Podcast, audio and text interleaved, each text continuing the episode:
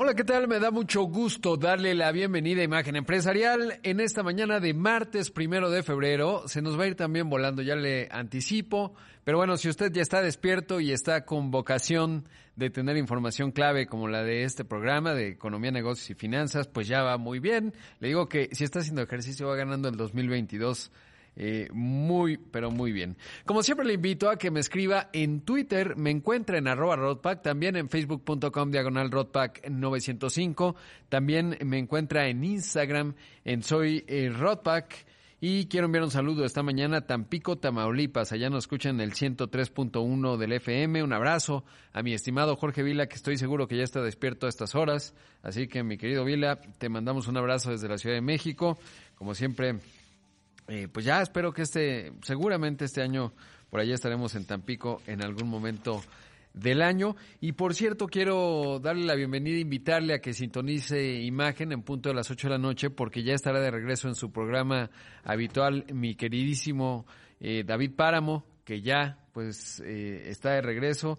Es un asunto pues que nos da muchísimo gusto aquí en Imagen. A mí en lo personal además siempre es un referente en el tema de negocios, por supuesto, economía y finanzas. Así que bienvenido eh, mi buen amigo Páramo.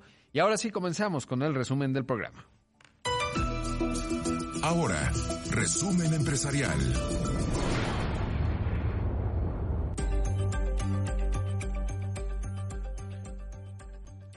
Bueno, primero le cuento que en el documento Programa Monetario 2022, el Banco de México destacó que a lo largo del año la economía de nuestro país seguirá enfrentando un entorno incierto, considerando que la pandemia sigue su curso y existen importantes desafíos estructurales. El órgano central indicó que en el corto plazo persiste el reto de alcanzar una recuperación generalizada y sostenida de la economía y del mercado laboral.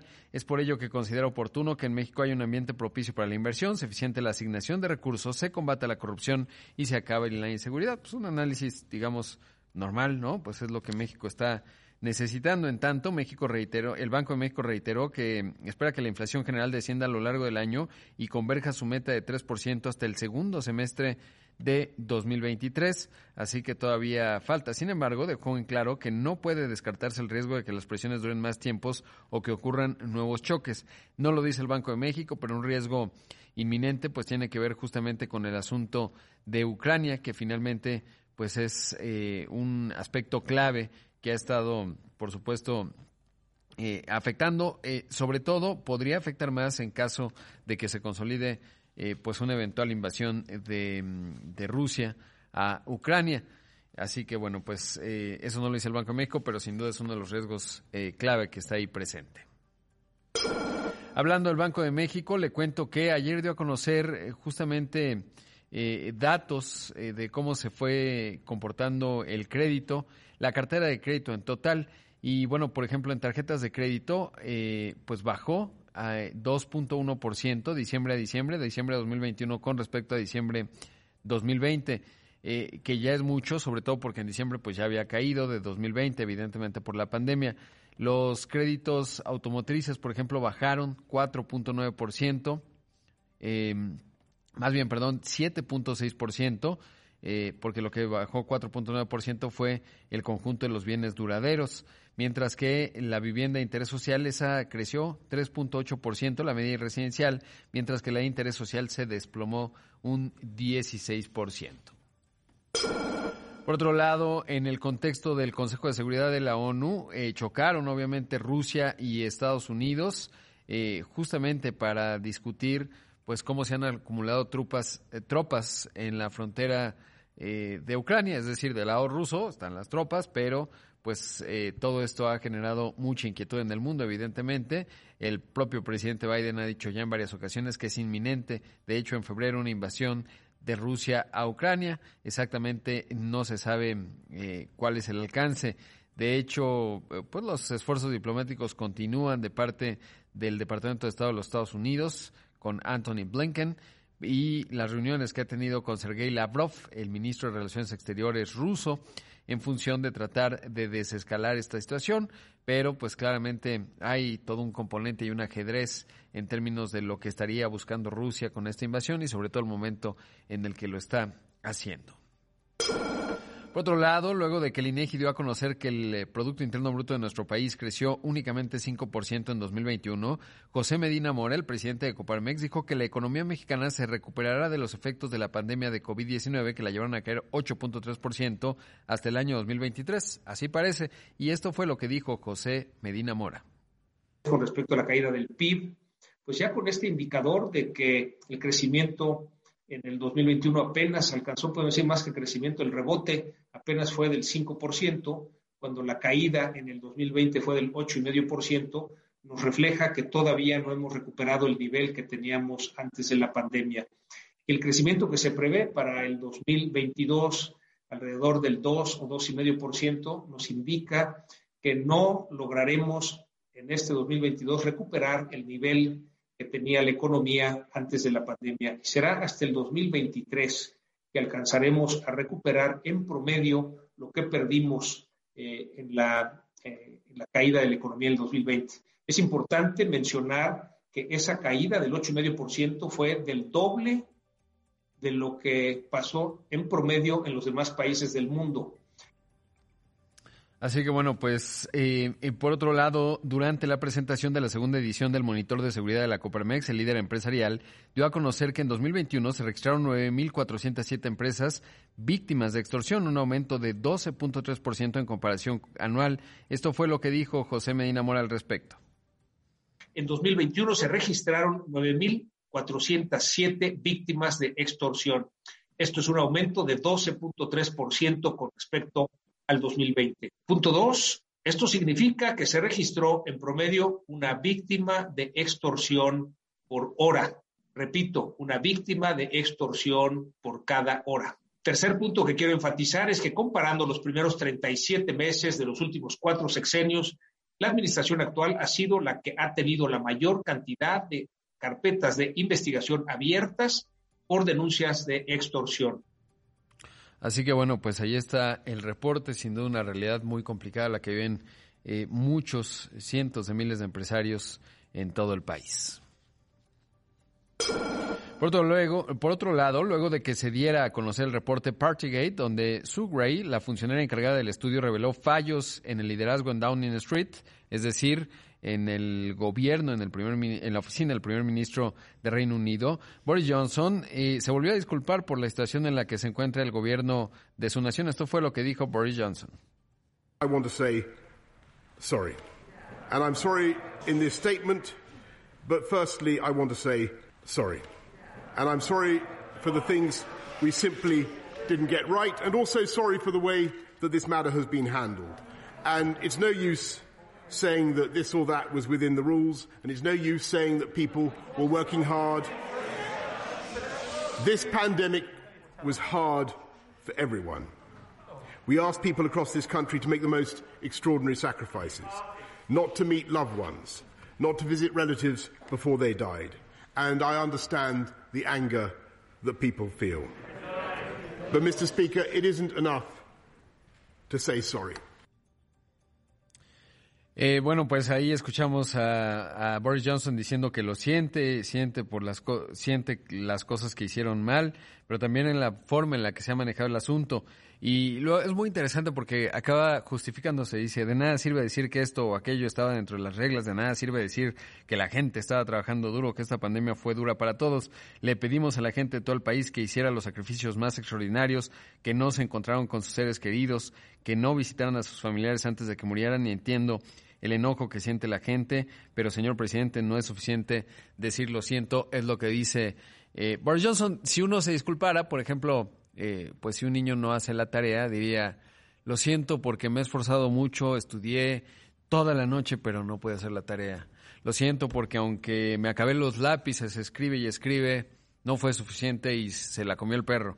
Un poco así fue la, la disculpa de Boris Johnson, que pues está en una crisis profunda su gobierno y, así está el asunto en Reino Unido, las principales economías, de las 10 principales economías del planeta.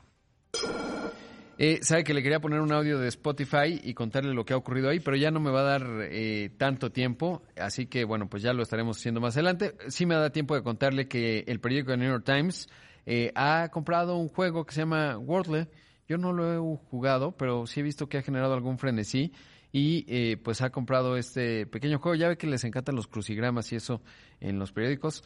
Eh, y bueno, el New York Times se distingue por ello y ahora eh, pues ya lo compró. No se sabe exactamente el precio, pero son algunos millones de dólares. Vamos a hacer un corte, son las 6 de la mañana con 12 minutos. Esto es Imagen Empresarial, regresamos en un momento. El programa no se acaba hasta que tú opinas. Escríbenos en arroba roadback.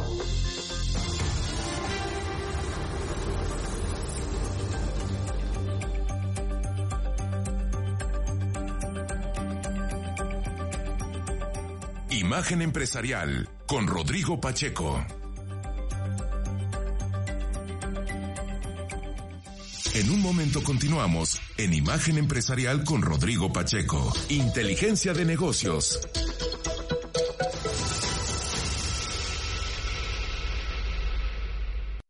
Estamos de regreso con Rodrigo Pacheco en Imagen Empresarial. Inteligencia de negocios.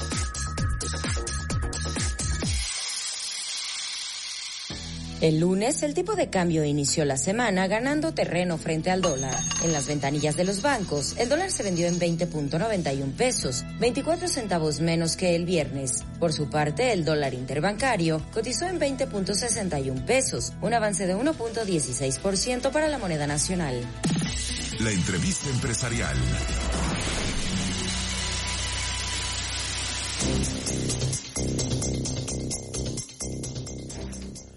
Son las 6 de la mañana con 15 minutos. Esto es Imagen Empresarial y me da mucho gusto saludar esta mañana a Eduardo Suárez eh, Mogollón, el vicepresidente de Análisis Económico para América Latina de Scotiabank. Eduardo, ¿cómo estás? Qué gusto saludarte. Hola Rodrigo, qué gusto verte. ¿Cómo estás? Muy bien, eh, y bueno, pues eh, con los temas de coyuntura, estimado Eduardo, y es, eh, pues, ¿cómo, ¿cómo evalúas el dato que ayer se da a conocer? Un crecimiento en 2021 en la estimación del Producto Interno Bruto de 5%, un desempeño negativo de manera secuencial con una caída de 0.1%. Eh, ¿qué, ¿Qué reflexionas? Es decir, a mí me sorprendía, por ejemplo, eh, la, que las actividades secundarias sí avanzaron a pesar de que el sector automotriz pues estuvo muy afectado a lo largo del año pasado. El sector de la construcción, si bien ya creció, tampoco tuvo un gran despegue. Eh, el petróleo, pues ahí a lo mejor ayudó muchísimo, eh, pero bueno, me sorprendió las actividades secundarias. Las primarias no les ha ido bien siempre y las y las terciarias, es decir, donde están todos los servicios, ventas minoristas, mayoristas, pues ahí eh, interesante también, ¿no? Porque a pesar del buen fin y tal, pues es una temporada fuerte. Pero pero quiero saber más bien tu tu análisis y tu óptica de los datos que conocimos ayer. Sí, es, eh, eh, yo como, como, muy bien dices, fue un dato con muchos este, claroscuros. Eh, tuvimos eh, un cierto recuperación en las manufacturas, todavía cargando con el, con el astre que ha sido el, las disrupciones de cadenas productivas, el, la producción de vehículos este, ha estado oscilando cerca a niveles de 2014, o sea que ahí todavía tenemos choques de fuera que estamos digiriendo. El, los servicios tenemos eh, todavía eh, componentes importantes, muchas cosas que tienen que ver con el esparcimiento, algunos subsectores del turismo eh, muy golpeados. Y, una gran noticia, nuestro sector primario sigue muy fuerte, estamos produciendo más o menos una cuarta parte de los alimentos totales que importan los americanos, entonces, ha sido un sector que consistentemente ha servido como un motor para la economía. Entonces, tenemos una recuperación, eh, yo diría que, ahí va, eh, con, algunos tropezones. Claro. Ahora, ¿qué significa tener un crecimiento de 5% y una inflación de 7.36% anual? Eh, bueno, en cierta manera, podríamos decir que la economía está creciendo cerca de 12%, pero de ese 12%, más de la mitad eh, pues no estamos produciendo más, nada más estamos eh, subiendo los precios. Entonces sí tenemos un, tema de, inflación más o menos serio, estamos prácticamente igualitos en niveles de inflación a lo que tiene Estados Unidos. Eh, y eso sí es un gran reto para el Banco de México. Afortunadamente, teniendo algo de, crecimiento, pues este, un poco salvas el, barco y, te permite subir tasas de interés, pero sí tenemos una economía que pues, está más o menos 7% abajo en tamaño de, de donde estaba en 2018 y con algunos rezagos importantes y sectores están muy golpeados. Yo que como muy bien dices, la inversión es, es el, el, sector que más, que más preocupa. Claro. ¿Y dónde están viendo ustedes en Scotia el crecimiento 2022 para entender exactamente cuándo estaríamos llegando a niveles prepandémicos nominalmente, ¿no? Porque como va creciendo eh, pues la población, eh, pues se va aplazando el PIB per cápita, pero ¿qué, ¿qué dato ven para el 2022? Nosotros vemos a la, a la economía creciendo más o menos 2% este año, eh, traemos 1.9, pero, pero bueno, con el margen de rollo que esencialmente traemos, traemos 2. Este, y, y, la pregunta para poder retomar un crecimiento más dinámico es cuándo se empieza a recuperar la, la, inversión y ahí entran muchas cosas, entran eh, por un lado la capacidad ociosa con la economía que todavía tiene algo de brecha de producto y, y también un poco pues, la, la, recuperación de la confianza. Afortunadamente algunos sectores y algunas regiones del país que habían estado pues, un poco históricamente golpeadas eh, están teniendo eh, despegues. Eh, de, llama la atención que, la, por ejemplo, la, la, inversión la construcción en el sur del país está fuerte ahí, ahí está beneficiando algo, algo de, la, de la obra de infraestructura eh, eh, pública. Claro. Sí, esa, por ejemplo, uno ve el desempeño, los datos que hay es hasta el tercer trimestre y Tabasco no ha dejado de subir y evidentemente ahí pues pesa mucho eh, la construcción de la refinería. Habría que entender qué tan concentrado, ¿no? Porque cuando uno ve, por ejemplo, el sector informal, pues prácticamente en Tabasco no se ha movido y eso quiere decir que pues muchos trabajos a lo mejor eh, son trabajadores que están llegando, ¿no? Ayer veía en el video que presentan en la mañanera y decía la secretaria de Energía, eh, pues necesitamos soldadores y pues esos a lo mejor no son necesariamente tabasqueños, aunque sí generará alguna derrama económica, eh, digamos, en, pues en Dos Bocas, ahí mismo, etcétera. Ahora, eh, está el otro factor que es la política monetaria. El Fed pues mandó una señal muy potente de que habrá aumentos a partir de mediados de marzo y cada reunión. ¿Eso qué le hace a la economía mexicana considerando que el Banco de México pues tiene que mantener esa brecha entre tasas por un lado, le genera alguna presión, podría no subir aunque el Fed suba, o sea, no necesariamente está vinculado, pero sí le genera una presión adicional al banco. Eh, ¿Cómo impacta esta nueva definición del Fed eh, en el 2022 y en el crecimiento económico, obviamente, por el papel que juega la tasa de referencia. Sí, el, bueno, yo como, como muy bien dices, Powell salió eh, con un comunicado, yo que un poquito más, este, como llaman halcón los economistas, de lo que esperábamos. Este, dijo que inclusive podríamos ver alza de tasas continuas. Eh, nuestro equipo en, en, Estados Unidos y en Canadá tiene la visión de que la tasa terminal va a ser un poquito más alta de lo que el mercado tenía descontado. De ser el caso, eso puede, eh, digamos, un poco succionar el, el capital del mundo, porque Estados Unidos ahorita tiene un crecimiento muy, muy dinámico, mucho más dinámico que otras regiones como por ejemplo Europa, eh, China parece que está teniendo ciertos problemas de desaceleración, entonces tiene una economía que está creciendo más rápido, tiende de, ya de por sí a chupar algo del capital del resto del mundo. Si a eso le sumas que por ese crecimiento y el, tema de la inflación, ese país además va a tener tasas de interés más altas, sí podría haber algo de rebalanceo de portafolios persiguiendo rendimientos más altos en Estados Unidos y eso eh, genera problemas para las economías que están todavía, digamos, en, en proceso de, de, despegue. Entonces, eh, yo creo que esto pone al mundo en una coyuntura complicada. Eh, los países emergentes tuvieron un año muy difícil para los flujos de capitales en 2020, una cierta recuperación en general en 2021 este, y, este año otra vez se vislumbra como un año difícil eh, por esta un poco divergencia en crecimiento, divergencia en tasas. Y, y, como país, el que si tu economía y tu recuperación no se ha consolidado, eh, Estados Unidos te empieza a subir tasas, te puede chupar flujos de capital. Afortunadamente, el Banco de México empezó a subir tasas antes. Tenemos un spread eh, con respecto a Estados Unidos en tasas más o menos alto de, de más o menos seis puntos porcentuales. Este, lo cual nos da cierto colchón. La pregunta del millón va a ser eh, si, ese, si ese colchón es suficiente en el entorno actual eh, para, para, mantener anclados los flujos de capitales, porque como ya, ya sabemos, el año, eh, los últimos dos años han sido algo difíciles para la economía mexicana. El IIF tiene algunas estimaciones oportunas de los flujos de capital y, y más o menos hemos acumulado 30 mil millones de dólares de salida en los últimos dos años de, los mercados de, de, de, deuda y de, y de equities.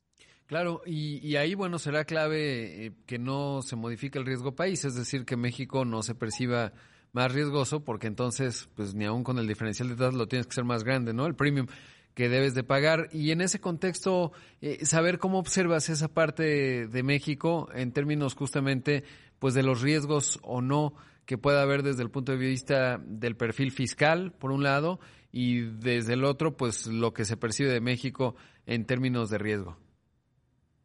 Sí, voy a arrancar por la segunda parte de la pregunta. Por el tema del, del, perfil de riesgo, creo que una ventaja que tienen los mercados mexicanos es que el, en un entorno de hacer tasas eh, eh, hay ciertos conceptos financieros, un poco la, la convexidad y, la duración.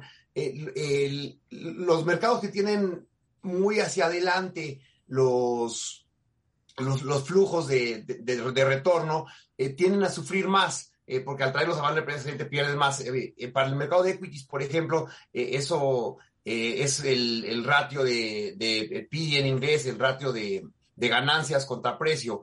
las que las empresas de mucho crecimiento tienden a sufrir más en valuaciones cuando suben las tasas por un, un concepto que llamamos convexidad. La bolsa mexicana tiene este ratio más o menos en 14, lo cual lo ve un poquito defensiva ante un ciclo de alce tasas, eh, con el reto que el crecimiento endeble pues, nos, nos pega, pero creo que tiene ciertas anclajes. Eh, por el lado de las finanzas públicas, ayer lo dijo ya una de las calificadoras, eh, el gran reto que tenemos, el crecimiento, a fin de cuentas, los ingresos de los gobiernos crecen más o menos a la mano del crecimiento de, de la economía. Y en gran medida porque pues, están cobrando impuestos sobre la actividad. Y, en ese sentido, nuestro gran reto continúa siendo el crecimiento. Eh, la, eh, hay, el país tiene muchas fortalezas, tiene muchas debilidades, pero yo creo que ahorita la gran, gran debilidad que tenemos es que la inversión no ha repuntado, con eso eh, no ha repuntado el crecimiento y con eso las finanzas públicas, particularmente en el largo plazo, sí están pues con ciertos retos. Y ahora va a ser interesante ver cómo eh, ante una cierta revisión a la baja del crecimiento, como, bueno, expectativas de crecimiento, cómo, cómo, se, cómo se, se comunican las calificadoras. Sí, en alguna vez que conversamos anteriormente, estimado Eduardo, eh, mencionábamos el tema de las pensiones, por un lado, que se va a ir construyendo, y el tema de petróleos mexicanos, que finalmente no desaparece. O sea, me refiero, el riesgo está ahí, y entonces 2023-2024, pues es un asunto que se asoma. Eh, te mando un gran abrazo, te agradezco mucho la entrevista y espero que volvamos a conversar muy pronto. El día que quieras, Rodrigo, sabes que te tengo muchísimo aprecio. Muchas gracias. Un abrazo y ahí escuchamos a Eduardo Suárez Mogollón, el vicepresidente de análisis económico para América Latina de Scotiabank. Vamos a un corte, regresamos con más.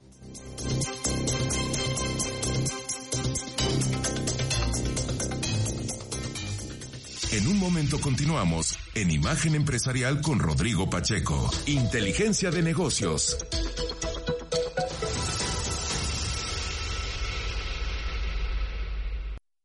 Estamos de regreso con Rodrigo Pacheco en Imagen Empresarial. Inteligencia de negocios.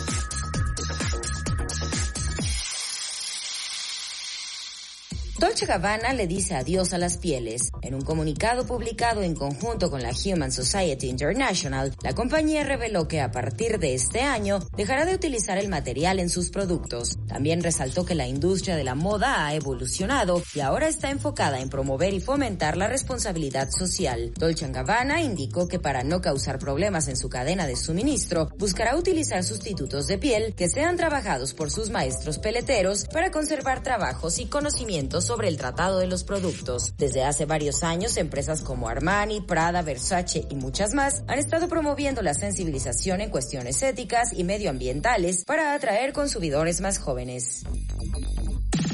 La entrevista empresarial.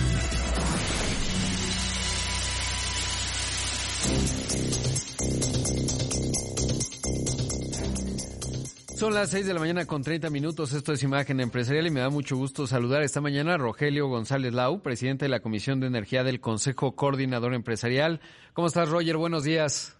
Muy buenos días, Rodrigo. Mucho gusto estar aquí contigo y con tu audiencia. Qué gusto saludarte y bueno, pues en un 2022 clave en términos de la discusión que se está gestando en el Congreso y digo que está gestando porque estamos en un proceso de Parlamento abierto. Primero comienzo por ahí, Roger, ¿cómo estás viendo el ejercicio? ¿Qué tanto sí eh, se escucha y qué tanto, pues más bien es una serie de posturas y soundbites o, o pues pequeños eh, pedacitos de audio en donde cada quien pues lo que va buscando es el lucimiento. ¿Cómo ha sido? ¿Cómo lo has visto?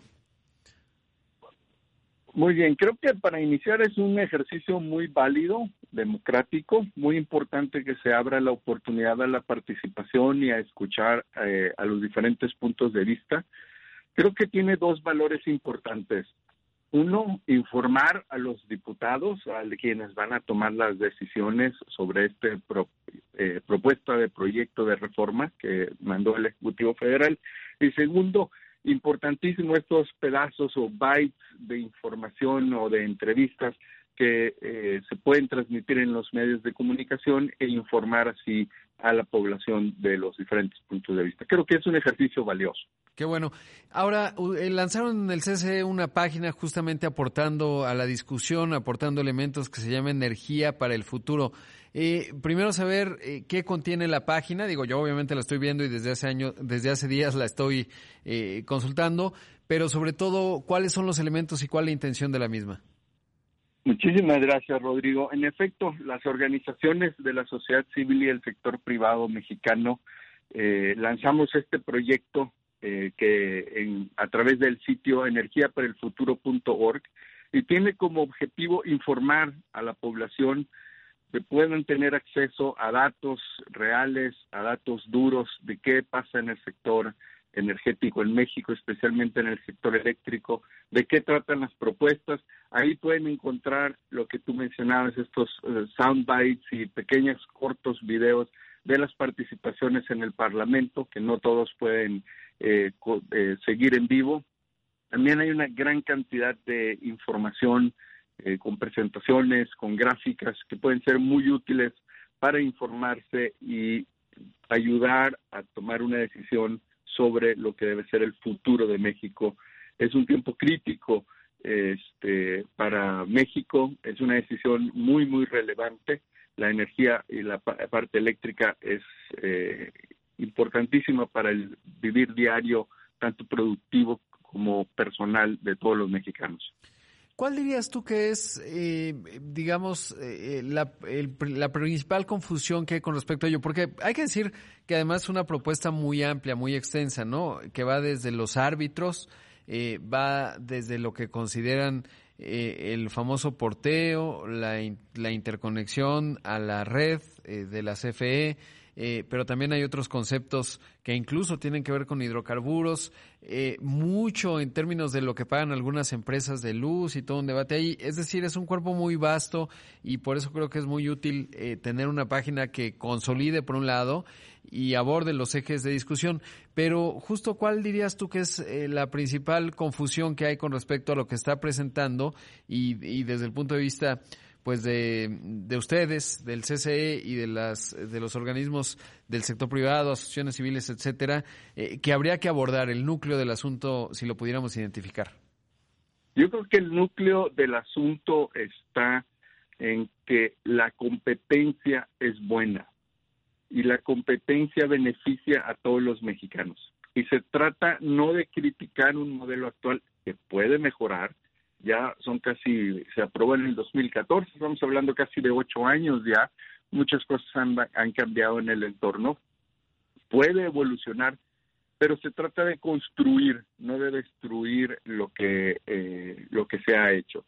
Y la confusión está en que al haber más competencia se daña al CFE o se daña al pueblo mexicano o hay alguien que está aprovechándose eh, de esa competencia. Yo creo que es importantísimo entender en todos los ámbitos de nuestra vida diaria que mientras más oferta exista de opciones de comunicación, de marcas de automóviles, de papitas fritos para comer, de energía eléctrica, es mejor para los consumidores.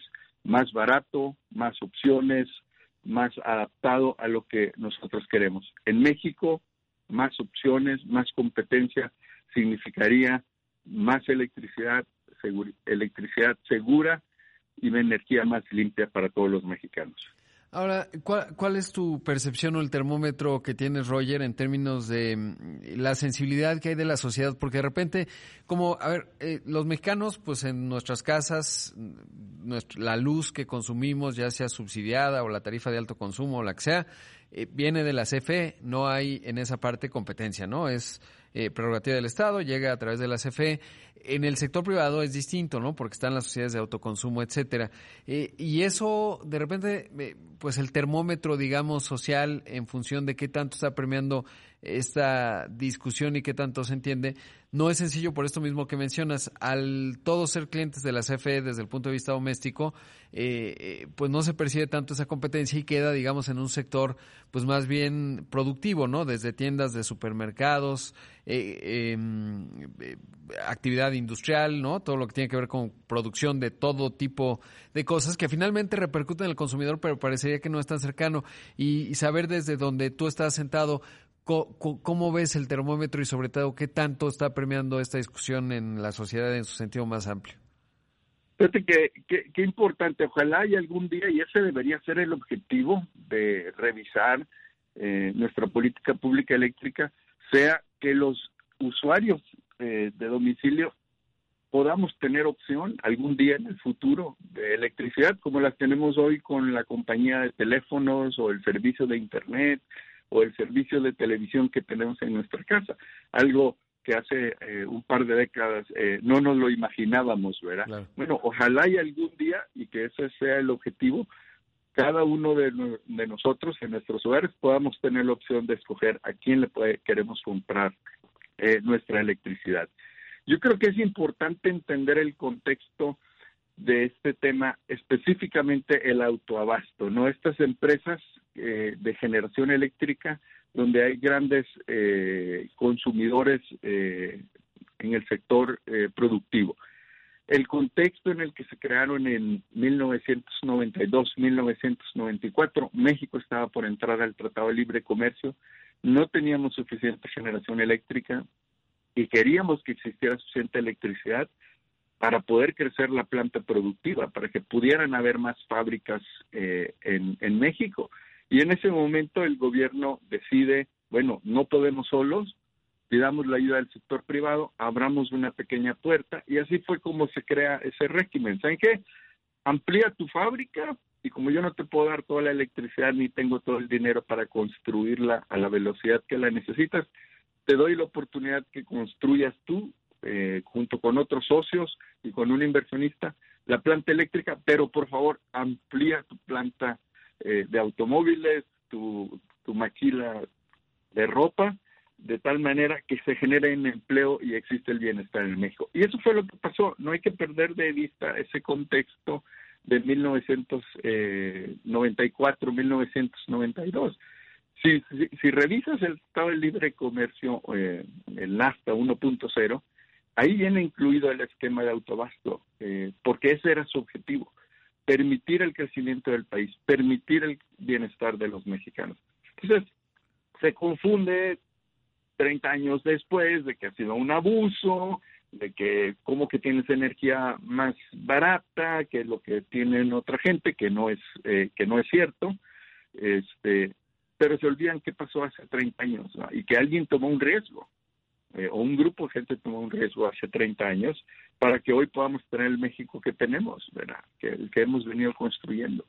Y sobre todo el que queremos tener, ¿no? Porque sí es muy claro también, y lo han señalado ustedes en el Consejo Coordinador Empresarial, que el requerimiento de energía que tiene México hacia adelante, pues requiere inversión, sobre todo porque el mundo avanza rápidamente a renovables y empresas eh, pueden tomar decisiones, tanto globales como locales, de no estar en un país en donde su matriz energética pues no es renovable, además de que nos va a generar una serie de penalizaciones y, eso está muy vinculado a la competitividad y eso requiere mucha inversión y no parece que la CFE en las condiciones en las que está pues esté en posibilidad de hacerlo, ¿no? Y entonces para construir el México eh, de 10 años adelante, eh, pues se requiere justamente tener esa posibilidad.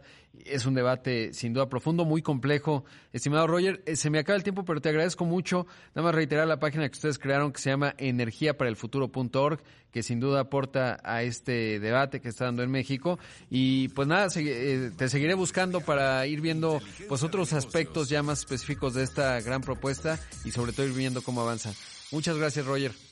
Gracias, Rodrigo. Buen día. Buen día. Ahí escuchamos a Rogelio González Lau, presidente de la Comisión de Energía del Consejo Coordinador Empresarial. Vamos a un corte, regresamos con más. completamente del desarrollo de teléfonos inteligentes. La empresa dijo que venderá patentes relacionados con dispositivos móviles, mensajería y redes inalámbricas en un acuerdo por 600 millones de dólares. El arreglo fue hecho con inversionistas que conformaron la empresa vehículo Catapult IP Innovations con el propósito especial de adquirir las patentes. La empresa empresa canadiense dijo que la transacción no afectará el uso de sus productos o servicios por parte de los clientes. Luego de que se diera a conocer la noticia, las acciones de BlackBerry registraron un avance de 3.39%. Desde hace varios años, la firma de tecnología había sido relegada en el negocio de los teléfonos inteligentes y decidió enfocarse en otras divisiones. Actualmente sus motores de crecimiento están relacionados con la ciberseguridad y el desarrollo de software.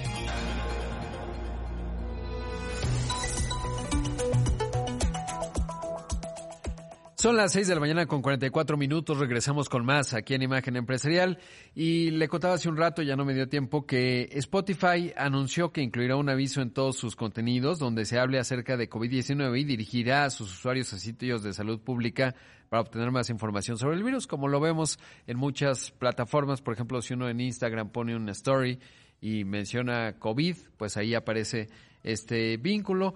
Y esto se debe luego de que se generó pues toda una controversia a propósito de un podcast, bueno, sí es podcast, diríamos, o un contenido de audio y video de Joe Rogan Experience, un tipo que es realmente muy interesante, es un personaje eh, pues que tiene una eh, digamos, que genera un contenido pues muy distinto. Puede hablar desde con Elon Musk hasta con científicos, pero también con un luchador de artes marciales mixtas, porque él lo fue. En fin, es un personaje eh, que, que está muy presente, digamos, en la vida de Estados Unidos. Cada capítulo de Joe Rogan es escuchado, más o menos, o tiene 11 millones de descargas cada capítulo, entonces es muy, muy influyente.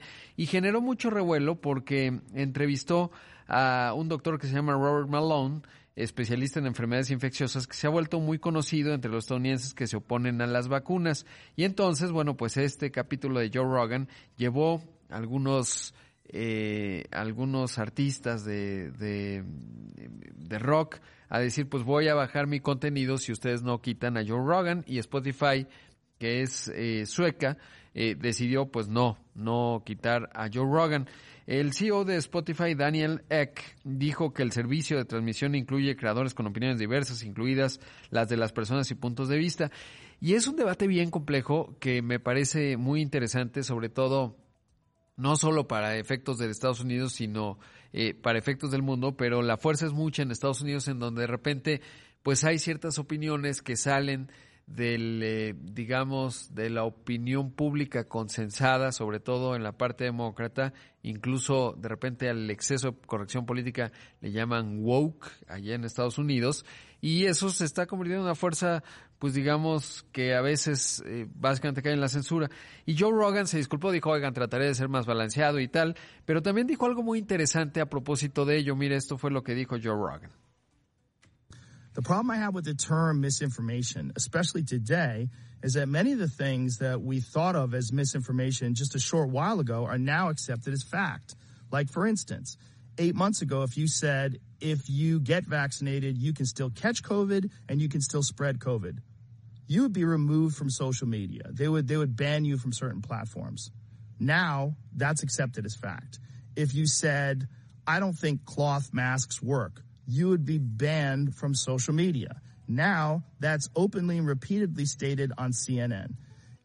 Muy interesante porque dice, el problema que tengo con el término desinformación, sobre todo hoy, es que muchas cosas que creíamos hace poco son aceptadas hoy como hechos, que creíamos que eran desinformación. Dice, por ejemplo, si hace ocho meses decías, si te vacunas puedes tener COVID y esparcirlo, te hubieran quitado las redes sociales y te prohibirían de algunas plataformas. Ahora eso es aceptado, es parte del consenso. Si antes decías que no creías que los cubrebocas de tela funcionaban, sería sacado de las redes sociales. Ahora es algo que se repite en CNN. Y sí, finalmente, eh, pues es interesante cómo pues va evolucionando el conocimiento, algunas cosas que no se sabían van cambiando, por ejemplo, esto del eh, que si salió de un laboratorio y hoy hay más consenso de que a lo mejor sí se les escapó un virus, pues antes era considerado como información bordeando lo falso, pues hoy no, está más en el centro de la discusión, no deja de ser interesante. Sin embargo, por ejemplo, eh, está este tema del dióxido de cloro, que es una verdadera patraña, ¿no? Sobre todo cuando uno revisa los argumentos, y eh, pues ahí los que impulsan el dióxido de cloro pues uno podría decir, pues los bajan de las plataformas eh, porque pues sí pueden generar un daño. Entonces no es un asunto sencillo. Creo que la apuesta fuerte de las plataformas de contenidos eh, como Spotify y muchas otras de tecnología tendría que ser el criterio del público que finalmente pues es tener elementos y de ahí que te vinculen a una página que aporta conocimiento, eh, digamos, más formal, pues ayuda bastante, pero sí es una discusión bastante, bastante compleja hablando de temas, pues no controvertidos, ahí sí de estafas. Resulta que Cifra, ¿se acuerda? Yo le vengo contando de Cifra Lifestyle, que es una verdadera estafa piramidal cuando escribí al respecto y lo he dicho, no me canso de decirlo porque es así, varios de los que forman parte de esta estafa piramidal, pues ya habían hecho otras estafas piramidales, es muy obvio, ofrecen rendimientos de 1% diario, unas cosas pues que no tienen nada que ver con la realidad, eh, 13% mensual, luego le bajan y ahí van modificando y además funciona como una suerte de franquicia, van abriendo en otros países, van captando incautos, hacen la, la, pues la pirámide, van captando recursos, les pagan al principio, luego ya no, y entonces uno los ve ahí por toda América Latina, ¿no? Y eso va a generar un problema importante. Bueno, le quiero contar que la Conducef eh, detectó que podría perder su registro ante esa autoridad. No sabía que lo tenía porque la CNBB ya había dicho que no pueden captar recursos porque nadie puede captar recursos para criptomonedas directamente en México como vehículo de inversión y además ofrecen eh, campos de cannabis. la verdad es que es pura patraña, de verdad. Tenga mucho cuidado con ellos. Bueno, el hecho es que eh, dice la Conducef que pues ya no aportó información con respecto a su localización, por lo que podría perder su registro ante esa autoridad. De acuerdo con el sistema de registro de prestadores de servicios de la Conducef, dicha SOFOM incumplió con su obligación de validar su información corporativa y de localización correspondiente al cuarto trimestre de 2021, porque además se consolidaron ahí en Guanajuato, pero su oficina eh, está ahí en, en Guadalajara, en bueno, en Zapopan. Eh, eh, y bueno, pues así está el asunto. Eh, dice la Conducef, se informa al público que esta institución financiera no validó en tiempo y forma su información corporativa y de localización conforme a la disposición vigésima séptima de las disposiciones de carácter general para el registro de prestadores de servicios financieros. lo está informando la Conducef. Básicamente, y lo digo muy claro y con todas sus letras, son unos estafadores. Si los ve, huya y avísele a quien más confianza le tenga. ¿Por qué? Porque van, o sea, lo que, pues luego hay unas personas pues, incautas, la verdad, que en el afán, en un momento de mucha inflación y tal, dicen, ay, sí, aquí nos haremos millonarios, y, empiezan a invitar a sus amigos, ¿no? Porque además te dan más mejores comisiones si invitas a tu tía, a tu prima, a tus amigos, y luego cuando esto colapse y estos cuates desaparezcan, pues imagínense cómo van a quedar esas personas. Pues con el corazón roto una y sin un montón de amigos y familiares que los van a odiar. Ya lo vi en otras ocasiones. Uno de ellos, que se llama Sergio Peñuñuri, estafó con una que se llama Escoin y ahí la andaban promoviendo por todo México, eh, solo que en cifras se volvieron más ambiciosos, entonces eh, la escala es más grande. Y luego pues, ya desapareció y luego se reinventó. Bueno, él no es el principal de esto. Se llama Jonathan Cifuentes, tienen ahí un CEO eh, pues como de plástico, haga de cuenta. Ubica usted al doctor Abeja de los Simpson, de ese tipo es la personalidad. Bueno, pues así está el asunto. Simplemente tenga muchísimo cuidado con estos estafadores. Bueno, en otros temas le cuento que se puso interesante eh, la sucesión en el Consejo Coordinador Empresarial. Ya en marzo dejará a Carlos Salazar la titularidad del CCE. Él ha sido el presidente de este órgano que agrupa a los organismos a su vez del sector privado, es el más potente, digamos. Eh, y Carlos Salazar desde que eh, eh, a partir del de 2019, bueno, en 2018 estaba Juan Pablo Castañón, entra Carlos Salazar y le ha tocado pues estar al frente del organismo en toda la administración de Andrés Manuel López Obrador con resultados mixtos eh, yo alguna vez escribía que el síndrome de Estocolmo, ¿no? De repente en el afán del diálogo eh, se han perdido cosas, pero también eh, pues hay que mantener ese diálogo, aunque la verdad es que ha dado pocos resultados y ahí están los ejemplos, pues no acaba de detonar la inversión, los proyectos público-privados en términos de infraestructura no se anuncian y siguen pasando las semanas, ya se anunciaron dos, pero no importa porque finalmente el clima de negocios no mejora desde el punto de vista de los riesgos que se dan enfrente y hoy la discusión más significativa es la de la contrarreforma eléctrica. Bueno, todo esto para decirle que hay dos candidatos. Eh, hasta ahora iba en solitario el eh, todavía expresidente de la CONCAMIN, Francisco Cervantes, eh, pero anunció Bosco de la Vega, que ha dirigido la Confederación Nacional para Productores de Papa de la República Mexicana, con Papa, pero además fue, por supuesto, también titular del Consejo Nacional Agropecuario, el muy aguerrido, muy a mí me gusta, digamos, el, el, tono de Bosco de la Vega, que es más centrón, más decir las cosas como son. Y bueno, pues ya, ya ayer anunció que estará compitiendo para encabezar al Consejo Coordinador Empresarial, muy importante porque lleva el CCE, pues la voz cantante del sector, comunica o no. Por ejemplo, Juan Pablo Castañón, eh, pues entraba, era también se involucraba, contestaba a todas horas, era, digamos, intenso en su comunicación, en su discurso, etcétera. Carlos Salazar ha sido más específico, más táctico, porque no se levanta antes de las 7, sí le bueno, no sé si se levante, pero en términos de entrevistas, pues no funciona mucho esa parte. Así que le digo, pues un resultado mixto ya lo analizaremos con más tiempo, todavía queda, queda ah, eh, pues todo febrero y ya en marzo entonces eh, se estaría eligiendo. ¿Quiénes votan en la elección del CCE? Que le digo es un proceso importante. Eh, la CONCAMIN, la CONCANACO, Coparmex, Asociación Mexicana de Instituciones de Seguros, la AMI, el Consejo Mexicano de Negocios, el CNA, el Consejo Nacional Agropecuario y la Asociación de Bancos de México, eh, pues cinco de los siete deben dar su voto. Y luego tendría que venir un proceso de ampliar, digamos, la posibilidad de que otros entes del sector privado también voten, pero bueno, pues así está eso, esta carrera y se va a poner bien interesante, ya estaremos buscando a Bosco y por supuesto también a Francisco Cervantes. Rápidamente me da tiempo de contarle que luego de que Televisa y Univisión cerraron su acuerdo de fusión, las empresas se preparan ya para presentar durante la primera mitad de este año una plataforma de contenido bajo demanda, streaming le llaman. Alfonso de Angoite, el copresidente ejecutivo de Televisa, dijo en una entrevista con Reuters que en los primeros seis meses de este año estará disponible una opción con anuncios de su nuevo servicio de streaming, mientras que el producto que estará afincado en suscripción llegará en la segunda mitad del año. Recordar que pues son una potencia en la generación de contenido hispanoparlante. Hay muchas otras plataformas plataformas ya presentes en el mundo y en América Latina, Disney Plus, Netflix, HBO, eh, Prime, eh, Video. Eh, claro que finalmente pues llega, aunque no le dieron el título de concesión para ofrecer de televisión de paga, pues está en muchos casos que tienen Prodigy. Así que bueno, pues ahí está el asunto que está vislumbrando Televisa y Univision. Me queda básicamente un minuto y me da tiempo de contarle que eh, se acaba de publicar los datos en enero de la confianza empresarial. Está interesante. Por un, por un lado, el indicador de confianza empresarial en el sector manufacturero se ubica en 51 unidades del lado positivo, aunque bajó 1.2 unidades con respecto a eh, diciembre. Por otro lado, en lo que se refiere a la construcción, ahí está en 51.6 unidades, arribita de la manufactura, interesante, y ahí baja con respecto a diciembre 0.7 unidades. Y en lo que se refiere a las empresas del comercio, están mucho más optimistas, 54.6 unidades, pero bajó 2.6 unidades con respecto a diciembre. Así que bueno, pues ahí están algunos datos y prácticamente llegamos al final de una edición más de Imagen Empresarial. Le agradezco mucho, como siempre, que me haya acompañado. Si usted eh, pues ya está informado, va muy bien. Si usted hizo ejercicio, va ganando y sigue ganando el 2022, sobre todo ya en febrero.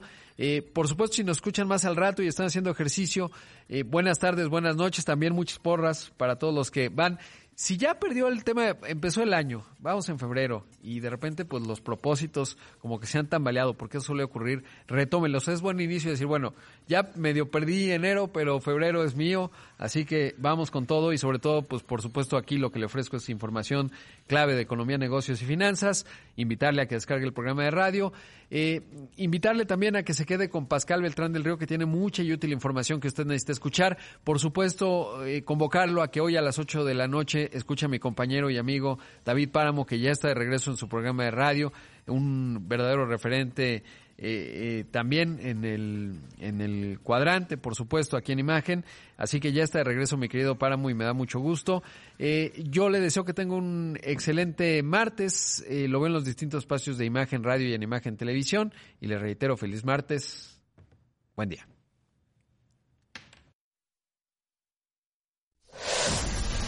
Imagen Radio presentó Imagen Empresarial con Rodrigo Pacheco. Inteligencia de negocios.